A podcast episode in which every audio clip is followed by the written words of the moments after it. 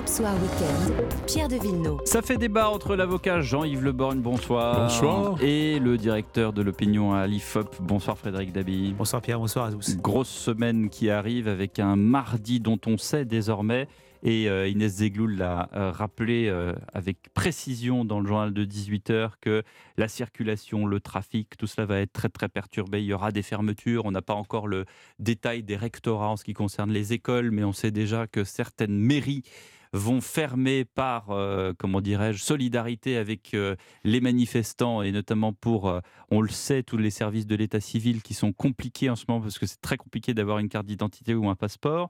Est-ce que Gérald Darmanin a raison en disant la NUPES veut bordéliser le pays?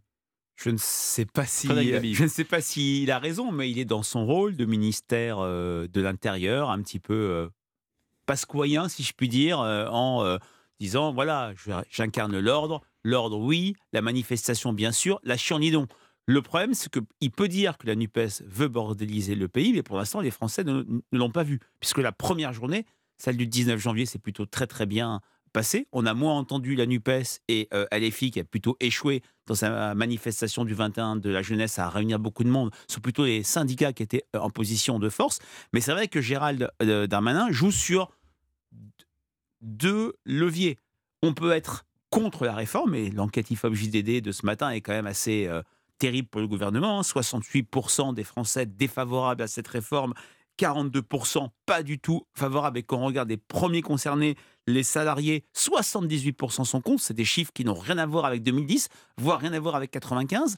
Mais peut-être que ces personnes défavorables changeraient d'avis si on est dans une grève dure type 95 avec un blocage du pays. Donc c'est on sait si ce sont des salariés du privé ou du public ou mélangés? Ah oui, on a des scores quasiment proches dans mmh. les salariés du privé. 23% sont favorables, mmh. dans le public 19%. il y a 4 points d'écart, mais c'est vraiment le salariat français. Donc il est dans son rôle, il espère peut-être pouvoir enfoncer un coin si, la, si le mouvement se durcit, mais pour l'instant, la bataille de l'opinion reste mal engagée pour le gouvernement. Jean-Yves Le Borgne.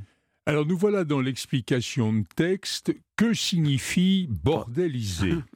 Euh, Je crois que le mot, euh, on le connaît, on le comprend, même si on le pratique peu, euh, relève finalement de ce que j'appellerais les, les troupes aéroportées. Euh, il y a aussi dans l'armée euh, des officiers euh, plus, plus distingués, dirais-je. Mais derrière cette, cette nuance stylistique qui n'a pas grand intérêt... Mais qui vous a quand même énervé? Non, je, je pense que de temps en temps, il vaut mieux un argument fort qu'un mot gras.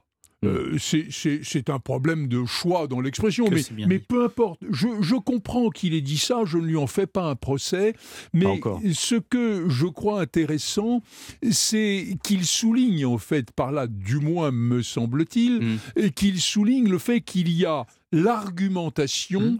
et qu'il y a le coup de force. Mm. Et qu'au fond, on a euh, une discussion qui laisse entrevoir, enfin ça n'est pas encore acquis, mais qui laisse hmm. entrevoir une possibilité d'une majorité de circonstances à l'Assemblée nationale qui adopterait le texte gouvernemental, fût-ce d'ailleurs au prix de, de quelques modifications, d'amendements qui pourraient être votés. Et puis de l'autre côté, il y a euh, ce, que, ce que vous soulignez d'ailleurs à juste titre, ce mouvement majoritaire, largement majoritaire, euh, de nos compatriotes qui seraient contre cette réforme. Et je pense qu'il y a, je, je l'ai déjà dit, mais je crois qu'il faut le redire, il y a le totem social. Il y a l'idée que la retraite à 60 ans, euh, qui mm. aujourd'hui n'a plus beaucoup de sens puisqu'elle est à 62, mais que la retraite à 60 mm. ans, qui, qui a vu l'élection mm. de François Mitterrand, fait partie, euh, comme les congés payés ah, ou les 35 heures. Les acquis euh, sociaux. Voilà, des, choses qu'on ne peut pas remettre en cause sans être en quelque sorte dans le sacrilège. Alors il y a le sacrilège dans la rue, alors que le sacrilège soit bordélisé, vous voyez que de temps en temps, ah quand on rapproche les mots, ça fait quand même des circonstances un peu curieuses, mais que, que l'un soit l'écho de l'autre, je le crois volontiers. Maintenant, si l'on est froid, hmm. honnête, et qu'on essaie de mesurer les choses, il y a une nécessité de faire en sorte que le système des retraites ne soit pas mis en cause. Il y a aussi le fait qu'à 60 ans, j'en connais d'ailleurs qui ont plus de, largement plus de 60 ans et qui se demandent ce qu'ils vont faire après la retraite. Euh, pour travailler, euh, ne serait-ce que pour s'occuper, pour se sentir utile. Bon, il y a aussi ce phénomène-là. Là-dessus, il y a de tout, Jean-Yves. Oui, mais bien entendu, il y a des gens qui rêvent de ne plus rien faire, surtout, sans doute, parce qu'ils font pendant des années un travail qui est désespérant pour eux. Et c'est ça la vraie question. Parce que mais même des gens qui ont fait des, des travaux qui sont absolument pas désespérants. J'ai un exemple qui me vient à l'esprit d'un homme qui a travaillé toute sa vie dans un métier euh, qui était le vôtre justement, Jean-Yves. Euh, et il s'est dit, ben voilà, à 60, j'arrête. Et aujourd'hui, il taille ses rosiers et est ravi. Mais, mais tout ça, c'est lié à. C'est chaque ouais. c'est personnel. Bien sûr, mais franchement, moi, je ne connais pas beaucoup d'avocats qui, qui, soient dans cette intention-là. C'est une exception. C'est un, un métier, parmi d'autres, il y en a quelques autres, bien sûr, mais c'est un métier de passion. Mais, évidemment, j'admets qu'il n'y en a pas beaucoup. Il y a beaucoup de métiers de passion, il n'y a pas que des métiers euh, de passion. Mais c'est vrai que, sur ce que vous dites, oui, c'est vrai que l'idée de l'image du totem social est très juste. C'est vrai que même si Emmanuel Macron a mis un peu d'eau dans son vin, puisqu'il a abandonné l'anti-totem, le repoussoir de 65 ans, qui était dans son programme présidentiel pour 64 ans, ça reste pour beaucoup de Français trop proche hmm. des 65 ans, hanté 81, c'est-à-dire avant la victoire de François Mitterrand. J'avais dit sur cette antenne, hein, dans une enquête faite pour les 40 ans du 10 mai, la mesure la plus mémorable, la plus appréciée, la plus emblématique pour les Français de gauche et pas seulement, il y avait aussi des gens de droite qui euh, le disaient, c'était euh, la retraite à 60 ans. Et c'est vrai que c'est ça qui est terrible parce que Elisabeth Borne a dit on ne touchera pas à la borne 62-64 ans. Elle a raison de le dire, elle est dans son rôle, mais le point de crispation le plus fort, ce qui est au cœur du rejet de cette réforme, c'est la notion d'injustice et l'injustice se focalise sur les 64 ans. Maintenant, par rapport à ce que vous dites sur le terme bordélisé, qui est, euh, effectivement n'est pas un pas un très beau ce n'est pas un joli mot, mais passons.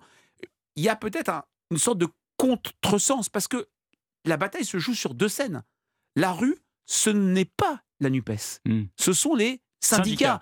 En 95, la gauche, alors elle sortait d'une défaite à l'élection euh, présidentielle, mais commençait à reprendre des couleurs, c'était la CGT. Hmm. C'était Bernard hmm. Thibault, c'était Nicole Nota comme quelqu'un qui était plutôt molle sur l'opposition à la réforme des retraites. Là, ce sont des leaders syndicaux, peut-être moins emblématiques, peut-être plus discutés comme Jean-Claude Martinez, euh, Monsieur Berger, etc. Philippe Martinez. Qui Jean-Claude? Philippe Martinez. Jean-Claude prof de droit. C'est un ancien euh, député du FN, grand prof de droit. Effectivement, excusez-moi. Philippe Martinez. Donc, euh, la, la bordélisation NUPES, si je puis dire, ce sera plutôt à l'Assemblée nationale, qui est une scène peu visible des Français, où il y aura beaucoup euh, d'amendements, où il y aura ce 47-1, où il y aura un débat peut-être tronqué, mais s'il veut jouer hmm. le levier du désordre, hmm. il devrait être peut-être plus direct en attaquant les syndicats. Mais voilà, euh, pour l'instant, l'argument pour moi euh, fait chou blanc parce que les Français ne voient pas cette, ce phénomène de désordre. Mais suivons si la grève change de nature après le 31. Euh, en, réalité, on, s'étonne de cette opposition, mais elle est classique. La droite et le centre gèrent le pays sans passion particulière, sans drapeau, sans totem, en essayant de faire pour le mieux, hmm. même s'il arrive qu'il se trompe. La gauche a nécessairement pour rassembler besoin de drapeaux. Il y en a eu un certain nombre au, fil de l'histoire, et je pense qu'aujourd'hui, la retraite est un drapeau négatif, et que ce drapeau négatif explique finalement j'allais dire, un mot que je ne veux pas prononcer, le désordre. Parce qu'il y a une forme de passion. Et que l'idée de mesurer hmm. rationnellement si le, le, fait qu'on change l'âge de la retraite, etc., euh, constitue des réalités hmm. admissibles dans la société, ce n'est pas le problème. Quand hmm. on touche au drapeau, rien n'est plus possible. J'entends ce que dit euh, Jean-Yves. Bien sûr, il y a plus peut-être d'idéologie à gauche si on est dans les grands traits de pragmatisme à droite, mais dans les faits, il y a une gauche de gouvernement qui a exercé le pouvoir, qui a plutôt, à certaines époques, bien euh, géré. On se souvient ce que disaient des journaux libéraux anglo-saxons des années euh, Rocard ou des années Pierre Bérégovoy sur le fait qu'ils géraient bien le pays. C'est sous Fabius que l'inflation baisse mmh. très fortement en France. Il y a eu les années Jospin Non, mais je vous dis pas, je, vous dis pas que la gauche est très capable de gérer. Je, je vous, vous dis, parce que je vous dis que quand, quand elle gère, c'est par surcroît. Vous avez raison, parce que c'est vrai que c'est une c'est une critique dans l'imaginaire de droite qui n'a pas résisté euh, aux faits. Maintenant, c'est vrai que cette gauche NUPES, dont le centre de gravité est passé d'une gauche de gouvernement, allez, social-démocrate, un autre gros mot pour beaucoup euh, en France, que la gauche n'a pas fait son bas de Godesberg, si je puis dire, à une gauche radicale, à une gauche tribunicienne. Mais on a beaucoup de sympathisants et d'électeurs de gauche qui sont affreusement gêné. Je suis frappé de voir que malgré une impopularité qui, euh, progresse, c'était le JDD de la semaine dernière euh, sur Emmanuel Macron, il a encore un soutien d'un tiers de sympathisants de gauche. Parce bah, qu'aujourd'hui. En commençant par le ministre du Travail, peut-être. Exactement, exactement. Souvenons-nous des positions d'Olivier Dussopt il y a quelques années. Euh. Tout à fait. Alors, je, je, vous êtes sur une, individualité, mais vous avez raison. Ah bah oui, Sa en l'occurrence, c'est le ministre du Travail qui conduit la réforme. Pardon. Euh. Mais vous avez raison.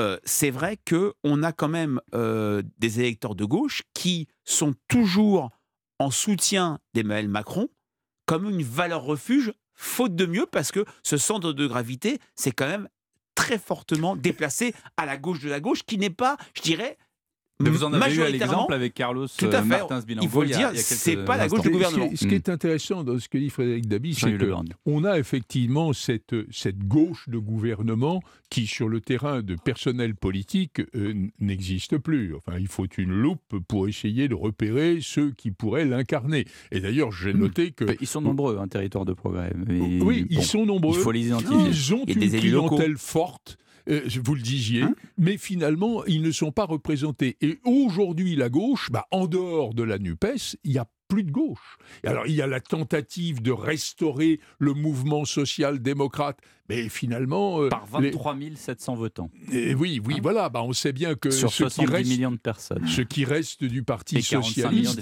bah oui, démontre bien qu'en fait, il y a une déshérence d'une certaine partie de mmh. l'opinion publique qui n'est plus représentée. Va-t-elle rejoindre la droite, je dirais, un peu dans le cadre d'une demi-déception rationnelle, ou au contraire faire remonter mmh. le Parti social-démocrate?